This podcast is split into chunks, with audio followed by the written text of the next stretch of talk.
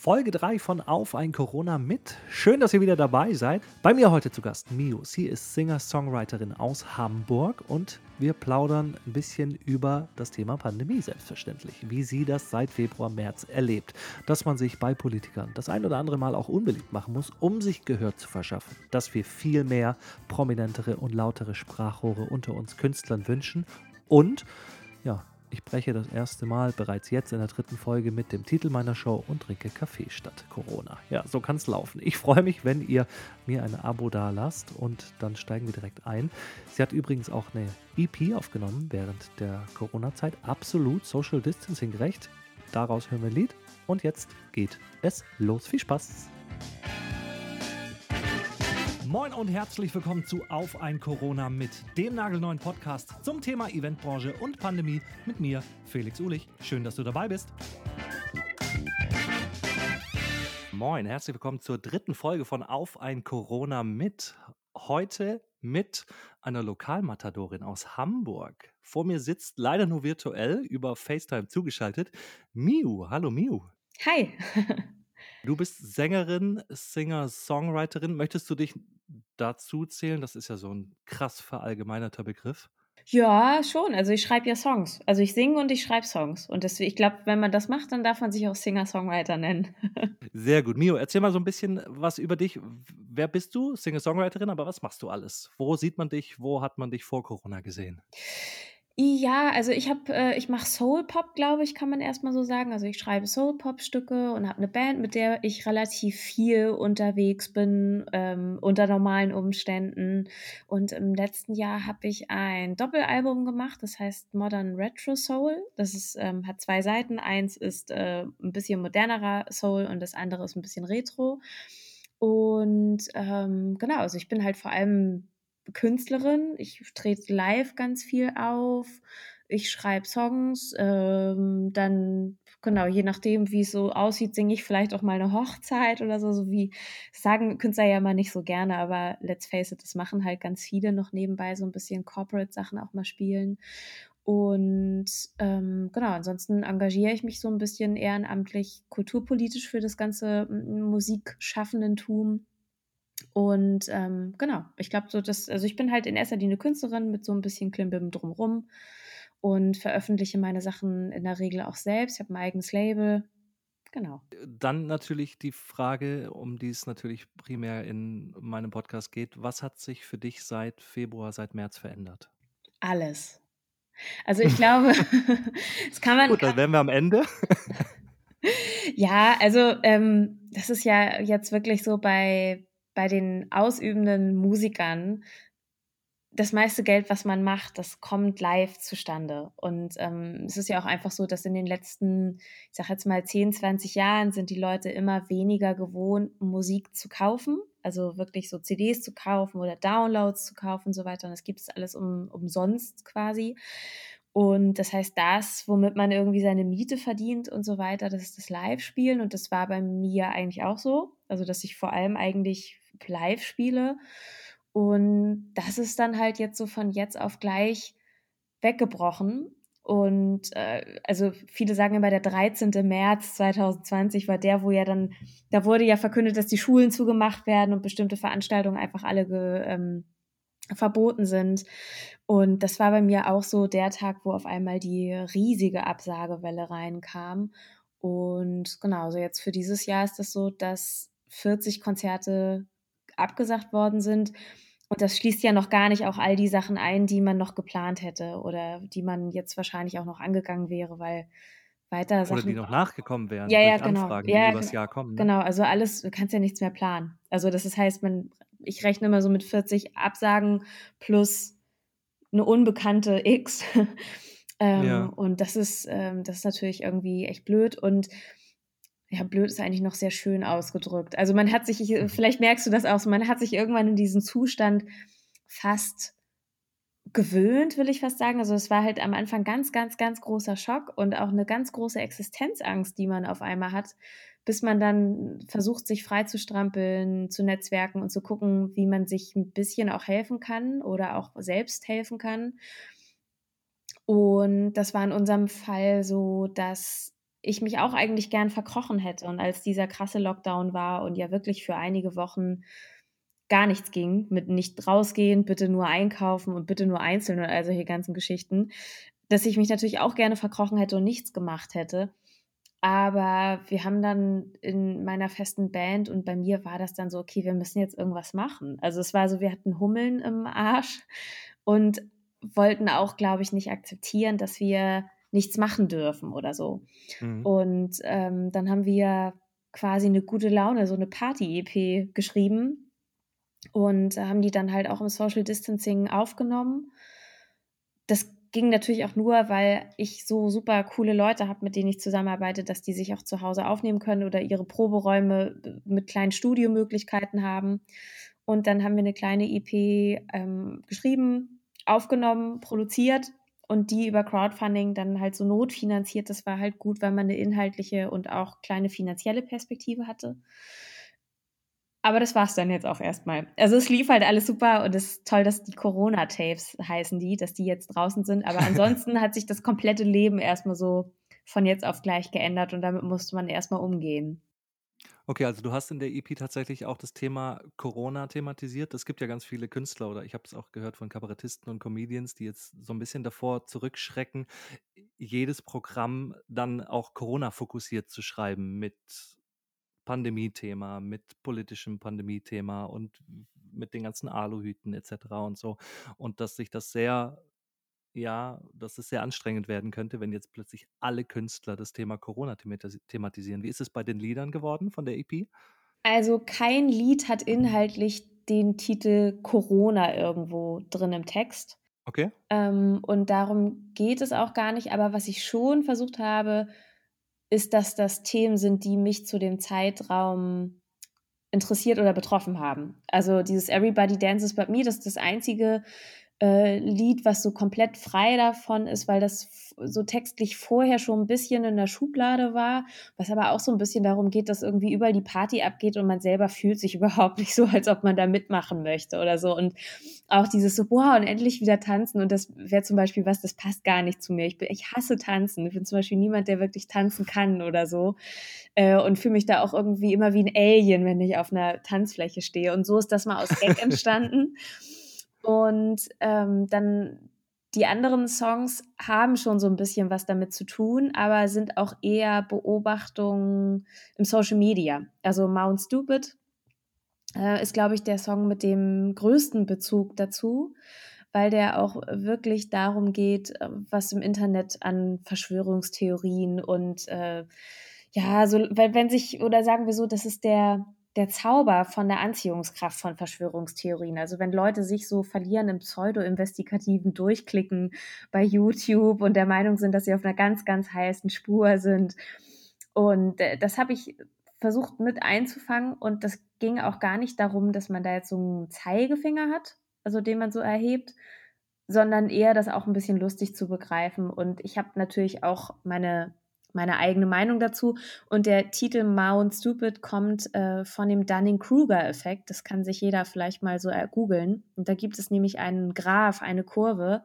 Und äh, der höchste Punkt dort, der heißt Mount Stupid. Also wenn man den Dunning-Kruger-Effekt mal googelt, dann ähm, kann man das mal rausfinden und dann kann man das auch in Bezug zu Verschwörungstheorien nehmen. Genau, und ansonsten aber war es halt eher zeitlich bezogen und ich finde es, glaube ich, auch gar nicht so schlimm, wenn man Dinge auch mal versucht, zeitlich einzusortieren. Gerade weil ich direkt davor halt ein, finde ich, relativ zeitloses Album gemacht habe, was gar nicht so aktualitätsbezogen war. Mm, ich glaube, ich finde halt nur gut, wenn man Dinge nicht zu sehr mit einem erhobenen Zeigefinger macht oder vielleicht versucht, eine Ebene zu finden, die nicht zu sehr in your face ist. Also wenn mir ja, jemand sagt ja. mit, äh, oh nein, hoffentlich überleben wir das alle, dann ist mir das, glaube ich, zu platt. Ne? Oder wenn jemand einfach nur singt, oh, Pandemie ist so schrecklich, dann würde ich mir eine andere Ebene wünschen. So, und ähm, das ist, glaube ich, eher so das Ding. Ich glaube, Kunst darf ja immer erstmal alles und Kunst kann ja natürlich auch sagen, dass man gar keine Lust hat, sich mit diesem Thema auseinanderzusetzen und dann ist das auch cool. Sehr cool. Ich bin sehr gespannt. Ich werde mir dein Album auf jeden Fall in den nächsten Tagen nochmal ganz durchhören. Ich habe es jetzt heute Vormittag nicht geschafft, alle Lieder zu hören, aber Everybody, Everyone Dances But Me oder Everybody Dances Everybody, But Me. ja. Das hören wir uns doch jetzt mal an.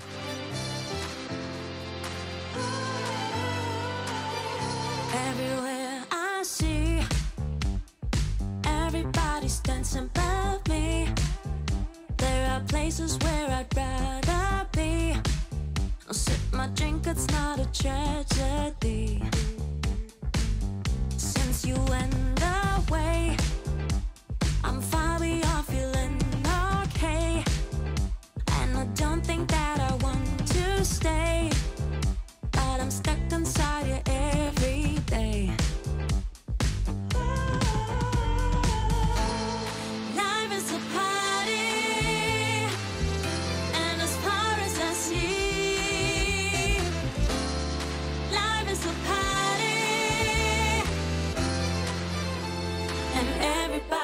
dances but me. Everybody dances but me. Ja, Wahnsinn. Dann schreibst du so ein Lied und tanzt eigentlich selbst gar nicht? Das es ist, glaube ich, auch eher 'n bisschen bisschen ironisch gedacht und es ist halt Okay. so 'n so 'n Jamiroquai-Dance-Lied, ohne dass man selber Lust hat auf Tanzen. Also, ich finde die Musik ja super, aber ich habe keinen Bock, dann irgendwo auf 'ner Tanzfläche zu stehen. Das ist irgendwie nicht so mein Ding, aber ich mag die Musik trotzdem.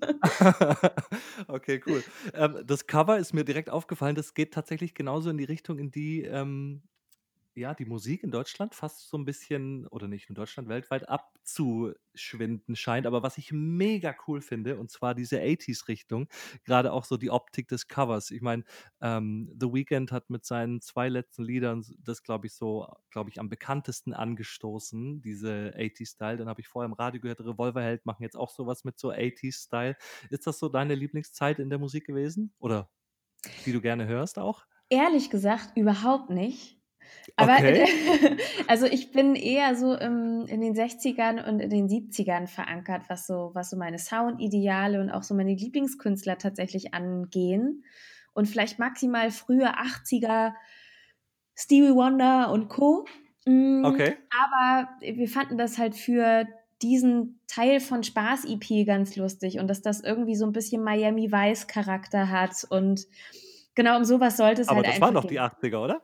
Genau, das waren die 80er, aber wir Ja. fanden's halt einfach lustig. Also, und ich glaube, für mich wäre es eher so 'n, ähm, Zwischendurch-Gag, als dass ich immer so rumlaufen würde, weil das so meine Lieblingsepoche ist. Also, ich glaube, ich bin persönlich als Künstlerin laufe ich sehr viel klassischer und altbackener rum. Also, es ist halt eher so 'n bisschen ladyhafter, würde ich fast sagen, als besonders cool. Und das ist vielleicht auch 'n Stigma, was mir so 'n bisschen anhaftet. Ich bin halt einfach in dem Sinne, glaube ich, keine coole Künstlerin. Also, ich mache halt die Musik, die ich mache, aber ich bin halt sehr, sehr weit entfernt vom Hipstertum.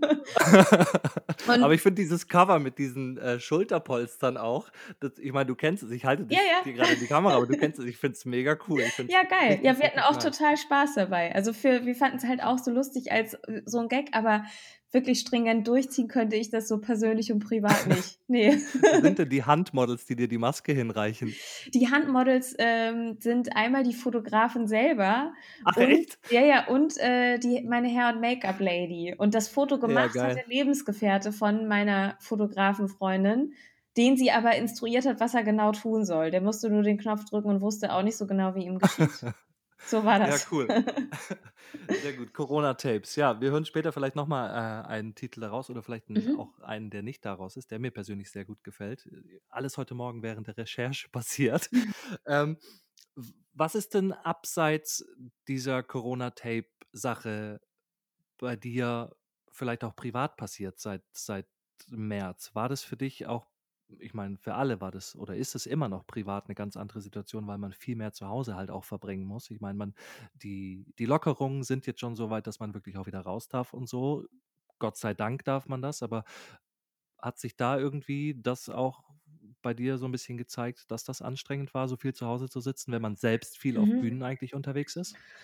Hm, das tatsächlich nicht. Also, das ging eigentlich.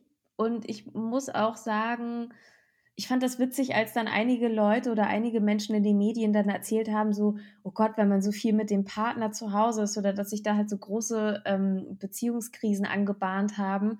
Das fanden zum Beispiel mein Partner und ich ganz lustig. Das ging uns gar nicht so. Aber auch, weil wir Okay. zusammen viel arbeiten und dann, war das, glaube ich, jetzt nicht so, dass das 'ne große Überraschung war, wie das denn so ist, wenn man halt auch viel zu Hause ist. Ähm, und deswegen war das, am, ganz am Anfang war das tatsächlich sogar ganz cool, weil wir dachten, ach Mensch, jetzt haben wir doch mal ein paar Wochen Zeit und jetzt können wir halt jeden Tag entspannt was kochen, können wir super viele Filme gucken und ähm, vielleicht auch mal wirklich so stumpfe Sachen wie den Garten mal ein bisschen schöner machen, wo man nie kommt.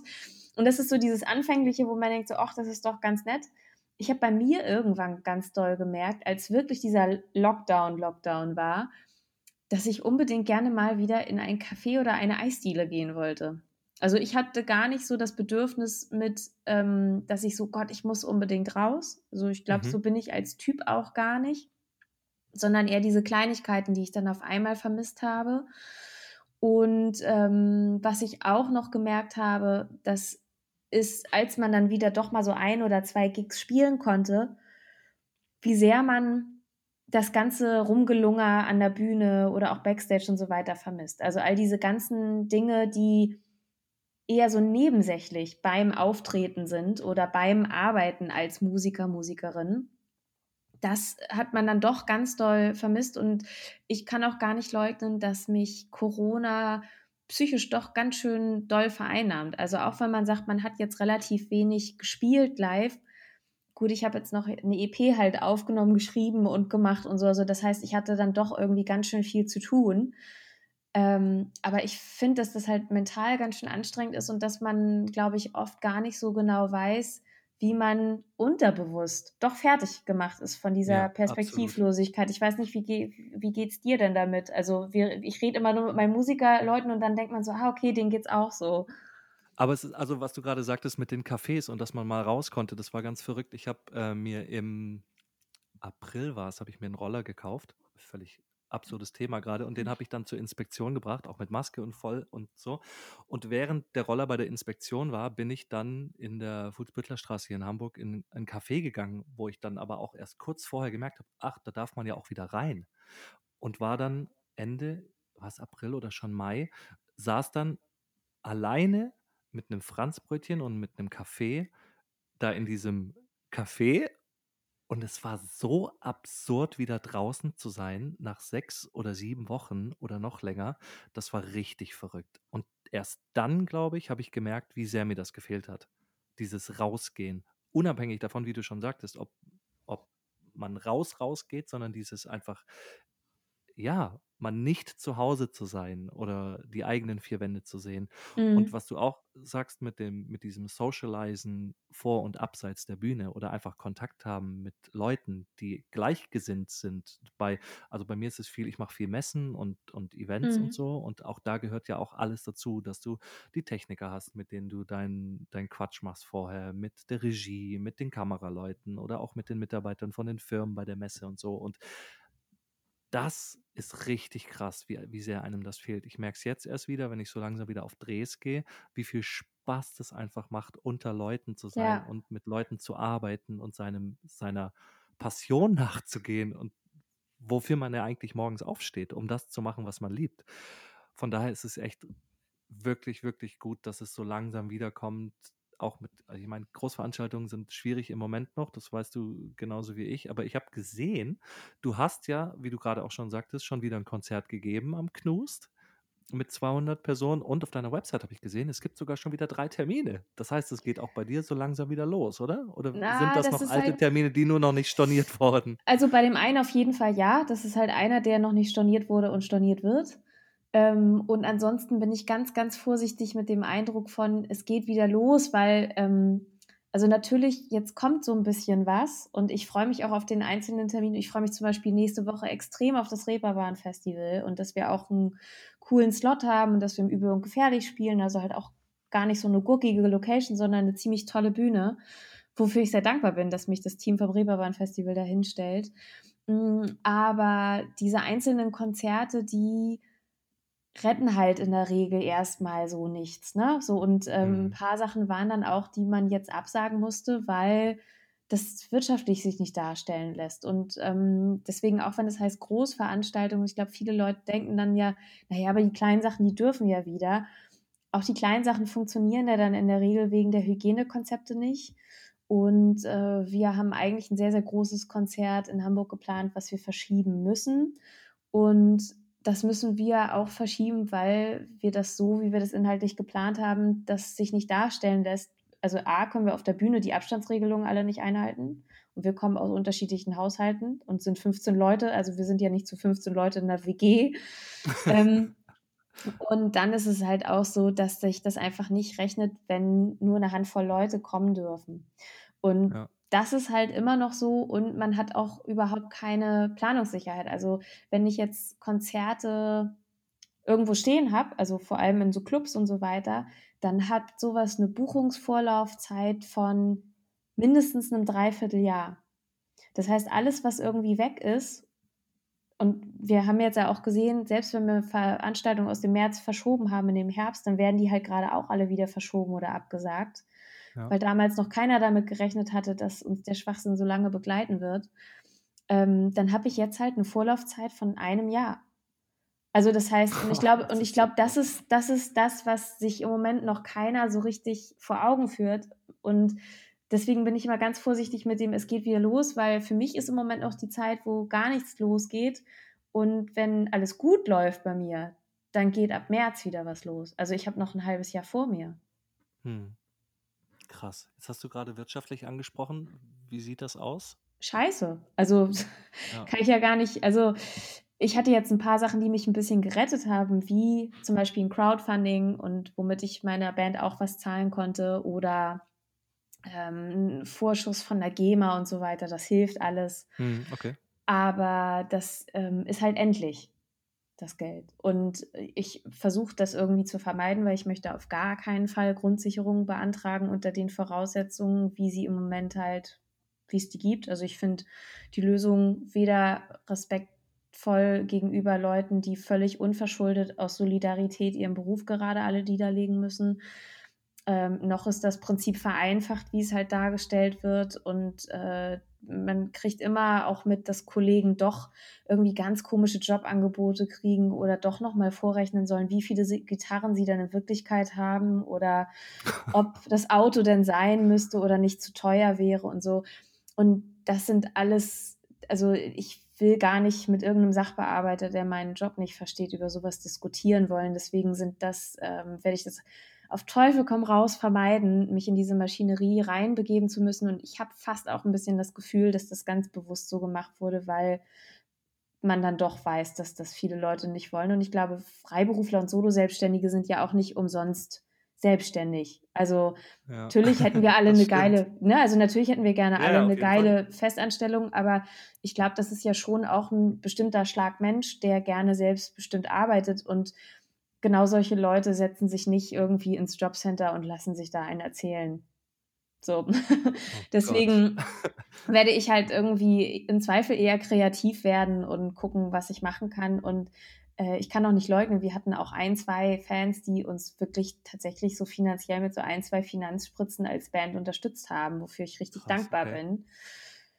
Aber ansonsten mal gucken. Also so ein paar kleinere Gigs kommen halt immer wieder rein und auch so ein paar Corporate-Sachen, die retten dann auch mal so einen Monatslohn. Ähm, deswegen hoffe ich, dass ich das irgendwie hinkriege oder glaube das auch, aber es äh, ist halt alles schwierig. Also es muss, ich finde halt auch, es muss dann jetzt auch irgendwann gelockert werden oder wieder losgehen, weil äh, ich weiß gar nicht, wie lange das funktionieren soll, dass eine Kulturbranche einfach gar nicht arbeitet. Hast du denn ja. wieder Jobs? Geht das bei dir denn los? Wieder ein bisschen? Nee, also äh, ich, Auch ich habe ja zum Glück, wie gesagt, einen, einen, äh, einen Kunden in Anführungsstrichen, der mich regelmäßig bucht und wo wir auch während der mhm. Corona-Zeit dann remote arbeiten konnten. Mit habe ich mir hier ein Studio eingerichtet und so. Das ähm, war ganz cool. Aber sonst Anfragen. Ich habe eine Anfrage und auch schon eine unterschriebene Anfrage für November, aber ich zweifle auch noch dran, dass das was wird. Mhm. Ja.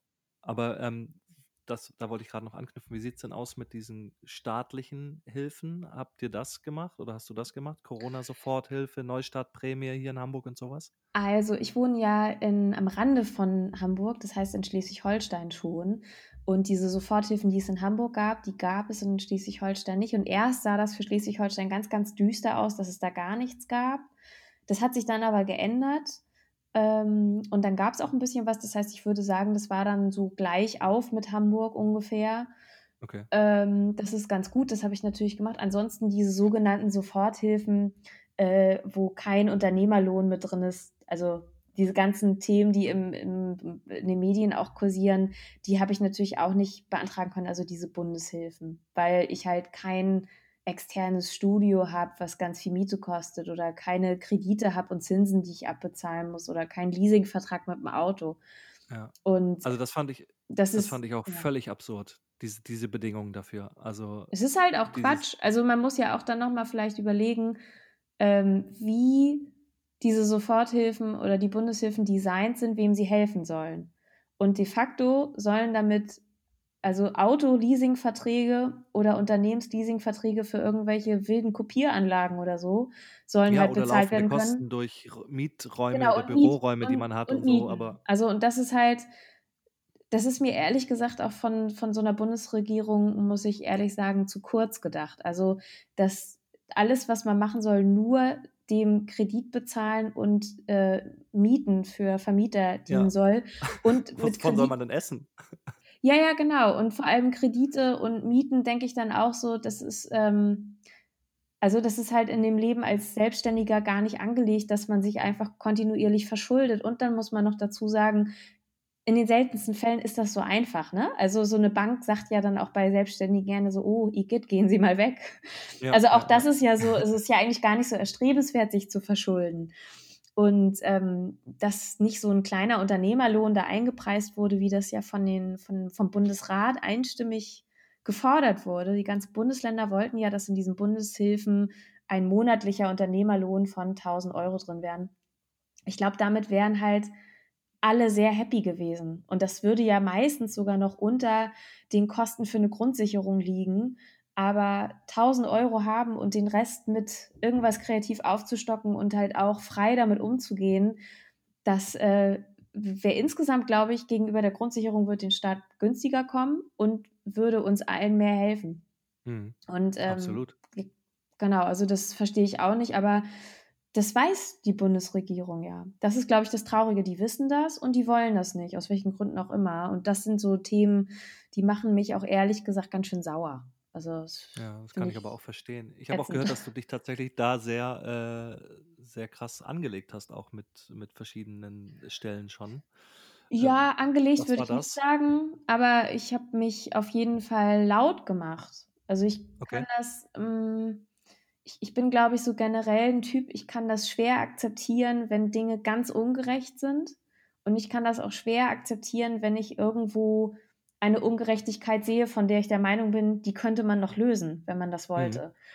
Und deswegen habe ich halt die Reichweite, die ich habe, genutzt und mich dazu auch laut gemacht. Und das hat dann auch so dazu geführt, dass ich auf dem Titelblatt der, der SHZ war. Das ist ja die größte Zeitung und das war dann halt betitelt mit die Verlierer der Corona-Krise. Hm. Und äh, da waren noch weitere Künstler und das war aber natürlich super, weil es einen Ja, klar, Druck auf auf die Fall. Politik aufgebaut hat und dann wurde ich noch zu einem ach, politischen Talk mit der Kultusministerin aus Schleswig-Holstein ähm, eingeladen und das war tatsächlich so ein bisschen, ich glaub, glaube, Karin Prien ist vielleicht so mittelgut auf mich zu sprechen, weil ich sehr deutlich gesagt habe, dass das äh, nicht reicht und dass die Grundsicherung auf gut Deutsch gesagt dann doch irgendwie ein bisschen Verarschung ist. So. Und ähm, habe da meine Meinung deutlich, aber glaube ich ruhig gesagt. Und ich glaube, das ist etwas, äh, ohne mir auf die Schulter klopfen zu wollen, was ich glaube ich ganz gut kann. Und weswegen ich dann doch an der einen oder anderen Stelle ein bisschen Gehör gefunden habe und ähm, genau, deswegen versuche ich mich da irgendwie immer laut zu machen. Und das ist eigentlich auch ganz gut, weil dann die Sachen, die ich mache, irgendwie eine höhere Reichweite erreichen, weil sich viele von meinen Musikerfreunden und Kollegen da irgendwie auch mit abgeholt fühlen und das dann teilen und genau, also ich glaube, man muss ja auch so ein Typ dafür sein und ich ehrlich gesagt verschwende ich oft viel zu viel Energie in diese Sachen rein, aber ich mache das dann auch, weil ich davon überzeugt bin und weil ich halt einfach so eine Ungerechtigkeit nicht stehen lassen kann. Und ich glaube, dass ich, also ich bin die Erste, die wieder auf dem Tisch steht, wenn äh, im Herbst nichts passiert, weil ähm, genau, also jetzt hat man vielleicht ein paar Draußen-Gigs gespielt, aber auch das geht wieder vorbei und dann braucht die Kultur wirklich ernste Unterstützung, weil ich mir auch so vorstellen kann, mh, wir haben jetzt lange darüber gesprochen, wie schlimm das für die Kultur an sich ist, dass die Kultur nicht stattfinden kann. Und ich finde, das schlägt jetzt mittlerweile schon in eine viel gruseligere Richtung um. Wir sehen halt, was eine Gesellschaft macht oder wie eine Gesellschaft auseinanderdriften kann, wenn man ihr auch Dinge über sehr, sehr lange Zeit vorenthält, die sie zusammenhält oder die sie vielleicht auch ja, spiegelt oder ne, ein friedliches Miteinander irgendwie fördert. Und ich glaube, wenn erstmal die ersten Clubs und auch Theater für immer zugemacht haben, gerade in kleineren Städten und so weiter, und dann hängst du vielleicht irgendwo in einer Kleinstadt wie Bad Oldesloe und dann hast du nichts mehr, wo du hingehen kannst. Ja. Das sind ehrlicherweise. Zu spät, um es dann zu kapieren, dass man da hätte was anderes machen müssen. Genau, und das sind halt auch, und so muss man das auf einer größeren Ebene ja sehen, das sind ja auch Standortfaktoren. Also das ist hm. wichtig für so eine Kleinstadt. Deswegen haben die ja auch meistens Etats für Kulturgeschichten, weil Menschen Zusammenleben und Kultur brauchen. Das ist halt der Motor für unsere Herzen. Und wenn man das den Menschen wegnimmt, dann wird das irgendwann sehr, sehr trist und dann wird es auch, glaube ich, nicht mehr so gemütlich. Und ich finde, das hat man teilweise in Berlin schon gesehen, was passiert, wenn man Menschen ihre Spiele wegnimmt. Hast du denn schon eine gewisse Resonanz erfahren auf deine, ähm, ja, auf dein Lautsein in diese Richtung? Mm, ja, also ich glaube halt viel medienseitig auf jeden Fall auch. Ähm, dann, Aber meinst du, es hat auch schon wirklich was bewirkt, dass schon irgendwelche Räder anders sich drehen, ja, weil also jemand tatsächlich, laut wurde? tatsächlich, also weil, äh, also für Schleswig-Holstein kann ich das ganz deutlich sagen. Da ist es so, dass unter anderem mit auf mein Engagement hin und auf das ähm, des Sängers von der Band Santiano, von Björn Both, der sich auch sehr engagiert hat, äh, das Thema Kultur auf allerhöchster Ebene aufgehängt wurde und dort wurde ein Kulturprogramm ausgearbeitet, was natürlich nicht alles komplett auffängt, aber in den Ansätzen und wie es gemacht wird, finde ich total super ist. Und für dieses ähm, Programm war ich dann halt auch Patin sozusagen vom Land Schleswig-Holstein. Und das wäre nicht passiert, wenn Björn Both und ich nicht an den verschiedenen Seiten für so viel Sichtbarkeit, glaube ich, gesorgt hätten. Und da habe ich schon gemerkt, man kann voll viel verändern. Ich glaube, das ist auch immer wichtig, dass man sich das selber klar macht. Ähm, in ganz vielen Belangen. Und im Zweifel hat ja vielleicht auch jeder ein anderes Thema, für das er brennt oder für das er sich einsetzen möchte. Mm. Aber ich glaube, dass es wichtig ist, das nochmal als Signal mitzunehmen, dass man Dinge ändern und anstoßen kann, wenn man sich gut organisiert, wenn man schlau auf, also wenn man schlau laut ist äh, und nicht einfach nur polemisch herumpoltert, aber wenn man versucht, Argumente zu suchen und eine Reichweite zu kreieren, dann kann man schon was machen. Glaubst du denn, dass äh, viele von uns, mit uns meine ich Künstler und freiberufliche Künstler, zu wenig machen? Was, was das Lautsein nach außen hin und sich aufmerksam machen auf das Thema angeht? Ich glaube, dass wir Künstler und Musiker über viele Jahre komplett verpasst haben, uns eine Lobby zu bilden. Also wenn ich überlege, dass äh, die Autoindustrie jetzt, glaube ich, den vierten Autogipfel hat, und über irgendwelche großen Hilfen diskutiert. Und ich denke mir so, ha, ob ihr jetzt alle von Corona so krass betroffen seid. ja. Also mit Verlaub, ne? Also da gibt es andere Branchen. Also da würde ich auch die Tourismusbranche noch mit ranziehen und die Gastro und Hotellerie und sagen, das ist halt alles viel schlimmer bei denen. Oder mit denen würde ich mich eigentlich fast in einem Boot zusammensitzen fühlen, obwohl da weitaus mehr wieder möglich ist. Mm, aber wir Musiker haben halt über Jahre einfach keine uns nicht um die Lobby gekümmert. Und das liegt aber auch ein bisschen daran, dass eben Solo-Selbstständige vor allem so vor sich hin brödeln. Ne? Also es sind ja mhm. Eigenbrötler ja. und das ähm, liegt nicht so in der Natur der Sache. Und für viele ist das so, ja, hm, weiß ich nicht und engagieren mega ätzend. Also du brauchst ja dann auch Leute, die das dann machen. Ja, und diese Leute müssen irgendwie ja auch ein bisschen bezahlt werden. Du kannst ja nicht sagen, mach das mal für mich, aber ich möchte keinen Mitgliedsbeitrag zahlen.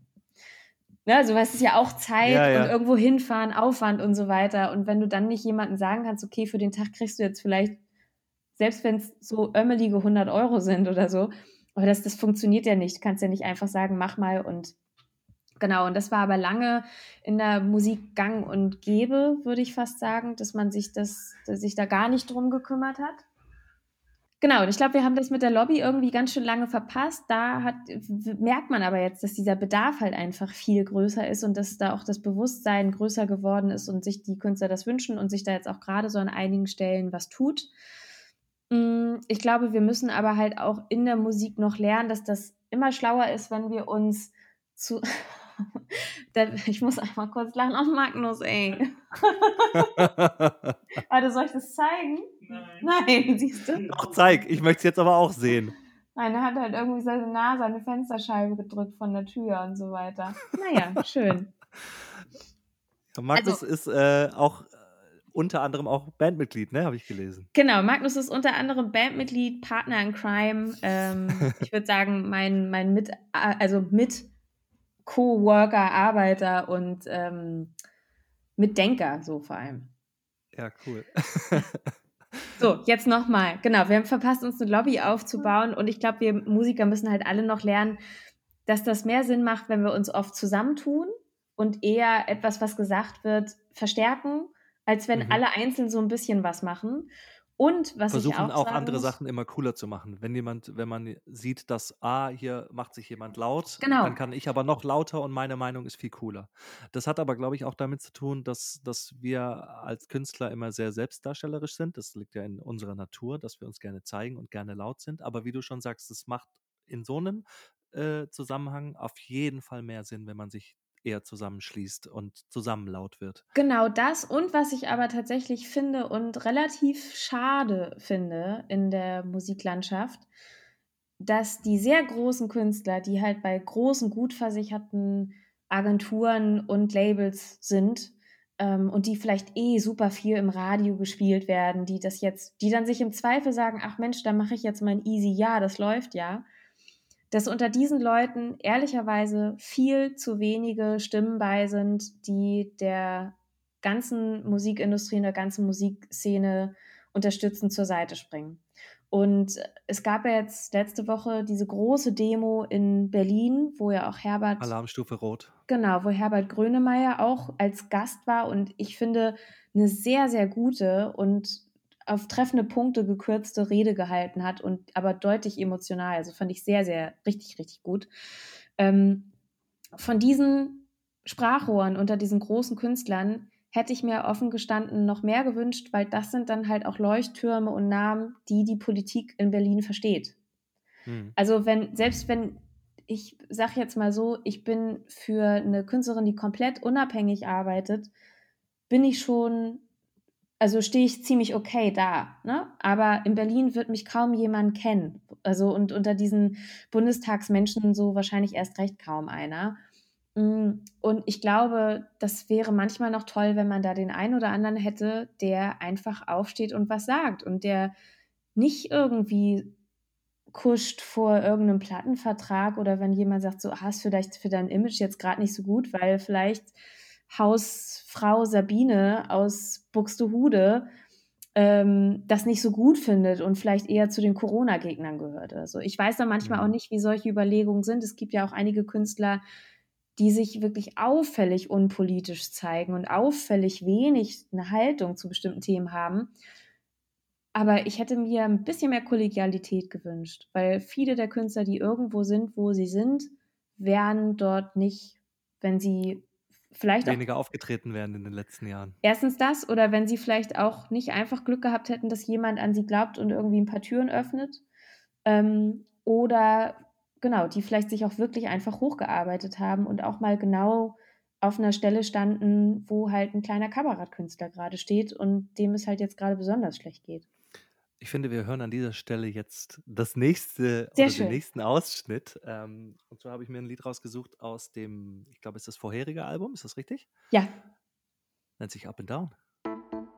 I've been procrastinating and I've been working hard and I've been up and down and up and down and up and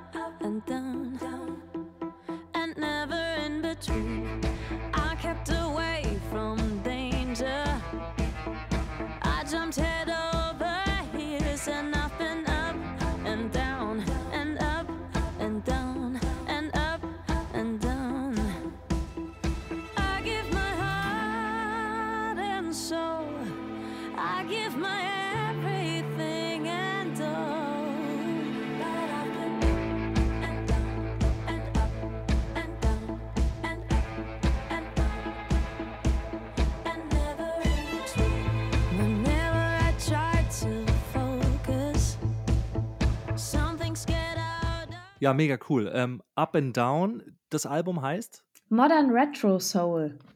Modern Retro Soul. Das ist aber auch für niemanden was, der nur so ein bisschen Englisch spricht, oder? Modern Retro Soul. Ach, es gibt auch Leute, die sagen einfach Modern Retro Soul. Auch das geht. Sehr schön. Ähm, gibt es überall, wo es Musik gibt? Ähm, Richtig. Wie ist es eigentlich mit Spotify? Hast du da in den letzten Monaten gesehen, dass es so ein bisschen höher gegangen ist mit den Streams und mit der ja, Sichtbarkeit sagt man da ja nicht, aber mit der Hörerschaft? Mm, also ich sehe schon im Moment bei mir eine Entwicklung, aber ehrlicherweise auch, weil ich die Leute ein bisschen doller auf Spotify hinweise, nebenbei mal als sonst. Ähm, deswegen, wer hier jetzt reinhört und zu geizig ist, Musik zu kaufen, kann natürlich meine Songs auch alle in seine Playlisten packen und sie zu Tode streamen. Ähm, aber ansonsten habe ich oft ein Publikum, was lustigerweise total vinyl-affin ist. Also ich habe viele Leute, die richtig klassisch einfach noch eine CD bestellen oder halt eine Vinyl und wenn man eine Vinyl hat oder eine CD, eher noch CD-Hörer ist oder im Auto das dann halt auch hört, dann ähm, hat man nicht so die Leute, dass die noch zusätzlich Spotify nutzen. Also das okay. ist immer ganz lustig, wenn ich auf meine Spotify-Zahlen sehe und irgendjemand aus dem Business möchte mir erzählen, dass das ja noch alles besser ginge. Dann weiß ich natürlich, ich verkaufe halt relativ viele CDs oder physische Tonträger noch für oh, wow, eine aktuelle krass. Künstlerin. Ich habe auch physisch die Charts letztes Jahr geschafft. Also das war. Okay, krass. Also das war halt einfach, weil die Leute noch alle einfach CDs und Platten bestellt haben. Mm, und deswegen weiß ich natürlich, meine Leute hören halt immer noch gerne Platten und dann halt dafür nicht ganz so viel Spotify, wobei das finde ich auch eigentlich verhältnismäßig okay ist dafür, dass ich noch nie in einer Spotify-Playlist war. Also okay. Also es hat leider bisher noch nicht geklappt. Wie ist es bei Spotify? Ich habe mal gehört, da verdient man unfassbar wenig für eine riesig hohe Zahl. Sind es so Du, du grinst mich schon so an. Das sind Ja, aber Zahlen, über die man sprechen kann, Ja, weil die ja, stehen tatsächlich überall. Das sind ungefähr, sag mir, wenn es falsch ist, ungefähr 3 Euro pro 1000 Streams und ein Stream wird gezählt, wenn es mindestens 60 Sekunden läuft. Ist das richtig? Mm, nicht ganz. Also es sind also pro Stream 0,4 Cent Mhm. und ähm, ein Stream wird gezählt, wenn der 30 Sekunden läuft. Also Ah, schon ab okay. 30 und deswegen sind lustigerweise viele Hip-Hop-Songs sind relativ kurz. Also wenn man das sich anguckt, dann werden Songs eher kürzer, weil man sagt so, naja, zählt ja schon ab 30 Sekunden, jetzt brauchen wir ja gar keine Bridge mehr oder so. Aber Ja. ähm, nein, ich lache nur deswegen, weil äh, natürlich ist es mir auch zu wenig Geld und wenn ich auf meine Stream guck, Streams gucke und denke so, ja, ähm, jetzt meine Corona-Tapes sind draußen und die sind jetzt so fast 30.000 Mal insgesamt gestreamt, dann finde ich das eigentlich okay. Aber für Spotify ist das halt gar nichts. So, und ähm, das sieht auch sehr wenig aus. Bin nur vorsichtig, weil auch da denke ich so, okay, vielleicht Spotify sieht dann irgendwann, ich bin immer die meckernde Künstlerin, dann komme ich vielleicht nie in eine Playlist, weil ich das so gerne würde und ich versuche immer alle Regeln einzuhalten, aber ich weiß nicht, irgendwie in Berlin bei Spotify finden die alle meine Musik, glaube ich, einfach nicht gut. Das hier geht raus an alle Berliner. Hört mal mehr Mew. ähm, sehr schön. Ich habe die zwei letzten Fragen. Und zwar, wofür hast du Corona am meisten? Mm, Das ist eine ganz schwierige Frage, weil ich glaube, die ist nur so, kom zu, so komplex zu beantworten. Ich glaube, Corona, also ich hasse Corona, glaube ich, für zwei Sachen. Das eine ist, dass Corona in meinem Berufszweig alles so durcheinander bringt und es aber keiner versteht. Also es geht nicht darum mit, ja, ihr dürft jetzt halt nicht spielen, sondern das Ding ist, nein, nein, es, das ganze Gebilde von Kulturlandschaft steht gerade auf dem Spiel und wir reden hier wirklich von Jahren, bis sich das vielleicht, vielleicht erholt.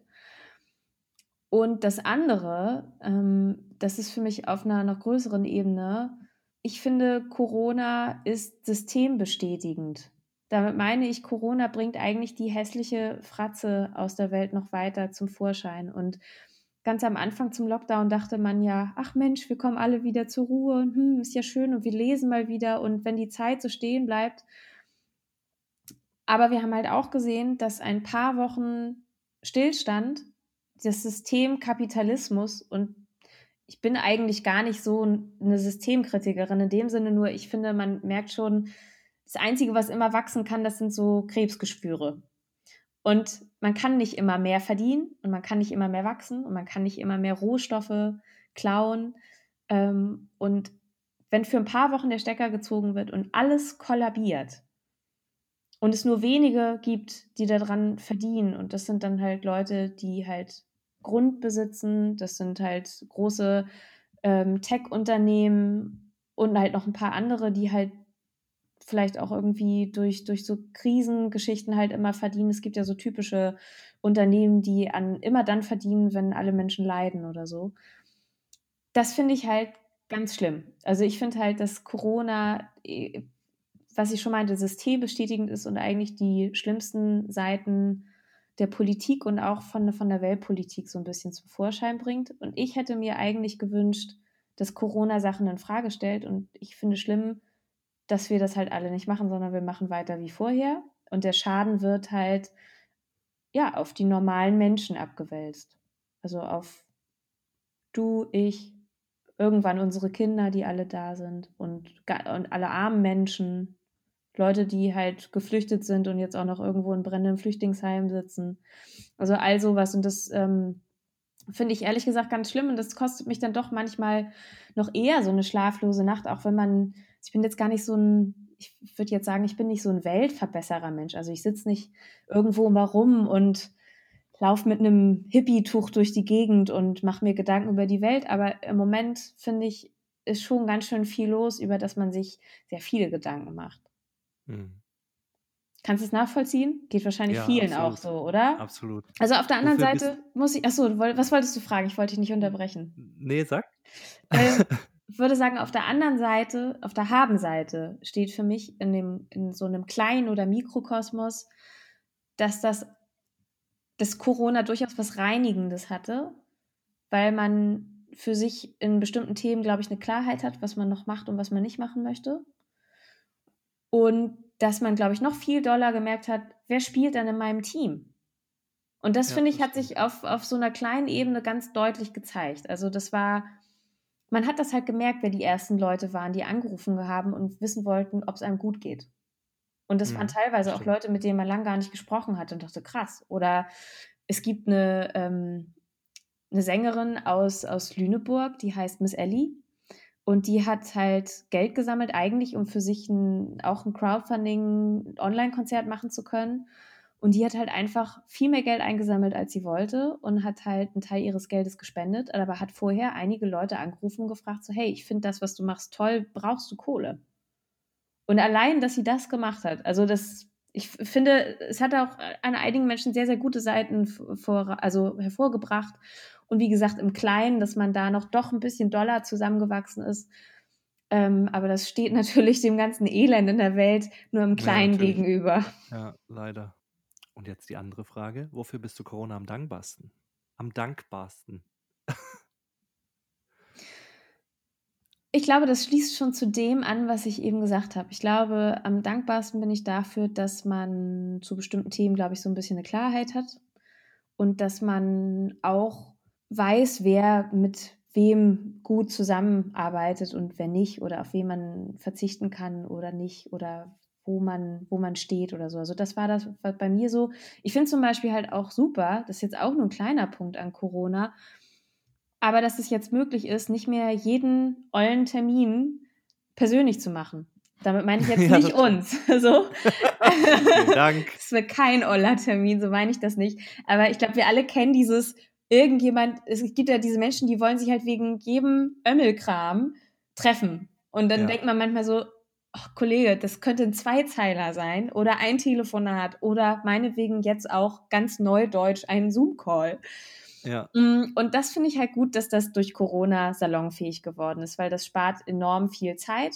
Und das ist dann halt auch irgendwie easy, dass man da nicht mehr so, wie du willst, skypen oder so, sondern dass das halt wirklich einfach ganz easy ist und auch so, ach so, ja, nee, klar, können wir gerne machen. Das ja. finde ich auch irgendwie ganz gut. Aber es ist eher so in diesem Convenient-Bereich so vom alltäglichen ja, Leben. Aber bei mir ist es auch so, dass plötzlich Mama anruft und es ist halt kein normaler Anruf, sondern sie ruft dann halt per äh, WhatsApp-Video-Call an und da stehe ich irgendwo im Supermarkt und denke schon, ja, ist total cool, dass wir das machen, aber gerade ist irgendwie schlecht. Super, nee, meine Eltern kriegen das nicht hin. Die kriegen das noch nicht mal hin, irgendwie WhatsApp-Nachrichten vernünftig zu beantworten. Also mein Vater antwortet einfach gar nicht. Also dem schreibe ich und dann weiß ich, okay, das ist gelesen, aber der antwortet nicht. Und dann ruft er Ja, vielleicht aber drei wenn er Tage. WhatsApp hat, ruf ihn doch einfach mal per Video an. Mal gucken, was er macht.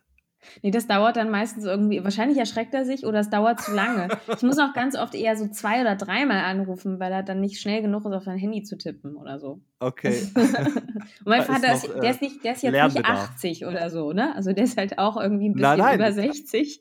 Aber das ist, das ist irgendwie, nee, ist nicht so sein Ding.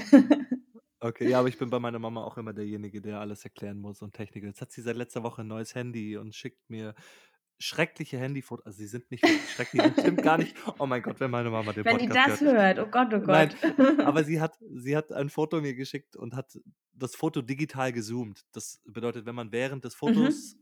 Zu machen, einfach auf dem Display schon mit dem Finger das groß zieht. Und dann wird es digital gezoomt und dann wird das Bild nicht gut. Und dann habe ich gesagt, Mama, nicht digital zoomen. Du hast jetzt so ein gutes Handy. Mach das Foto in normaler Originalgröße Ja. und dann kannst du das Foto danach ein bisschen vergrößern, dass du den Ausschnitt größer hast. Ah, okay, ja, alles klar. Und jetzt hat sie auch ein Handy mit vier Kameras und ich dachte mir so, oh mein Gott. ja, Mensch. Naja, sind deine Eltern auf Facebook? Nee, Nein? Oh nee. Gott. Also ähm, mein, mein, mein Vater ist halt gar, also mein Vater hat eine Autowerkstatt und hat sonst gar keinen Bock auf technischen Schnickschnack. Und äh, meine Stiefmama, die nutzt WhatsApp und die schickt auch mal Bilder und so weiter, aber das war's dann auch. Ansonsten so Okay. soziale Medien haben die gar keinen Draht zu. Finde ich aber auch ganz angenehm. Ja, ich wollte gerade sagen, sei froh.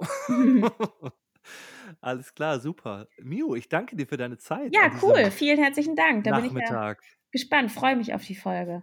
Jetzt haben wir gar keinen Corona getrunken. Ich hatte es ja eingangs äh, als in unserem kleinen Mini-Mini-Vorgespräch gesagt. Ich habe Kaffee getrunken, du hast gar nichts getrunken. Gar nichts getrunken, weil meine Getränke gerade gekauft werden von dem Mann, der hier im Hintergrund vorhin so ein Ich bisschen gerade sagen, Magnus, Alarm wo, gemacht wo, hat. wo sind die Drinks? Ja. nee, also ich glaube, es gibt, äh, also der kauft einfach nur so Getränke. Aber vielleicht trinke ich gleich ein Glas Wein. Aber ich wollte vorher noch Sport machen. Alles klar. Ja. Dann wünsche ich dir ganz viel Spaß beim Sport. Ähm, schlechtes Thema, habe ich seit März nicht gemacht. Krass. Oh, das Ja. hätte ich mir nicht erlauben können. Wenn ich seit März gar keinen Sport mehr gemacht hätte, dann würde ich aussehen wie, wie ein Walross. Lass uns nicht drüber sprechen. Zum Glück ist die Folge jetzt zu Ende. Super. Mio, ich danke dir für deine Zeit und äh, ganz viel Erfolg, auch nicht nur musikalisch, sondern auch was das Lautsein äh, als Künstlerin angeht. Ganz toll. Dankeschön. Werde da jetzt auch öfters mal reinschauen, was du so machst und dir vielleicht mit meiner kleinen Mini-Reichweite ein bisschen unter die Arme greifen. Dankeschön. Auch du halte durch. Das machen wir. Ciao.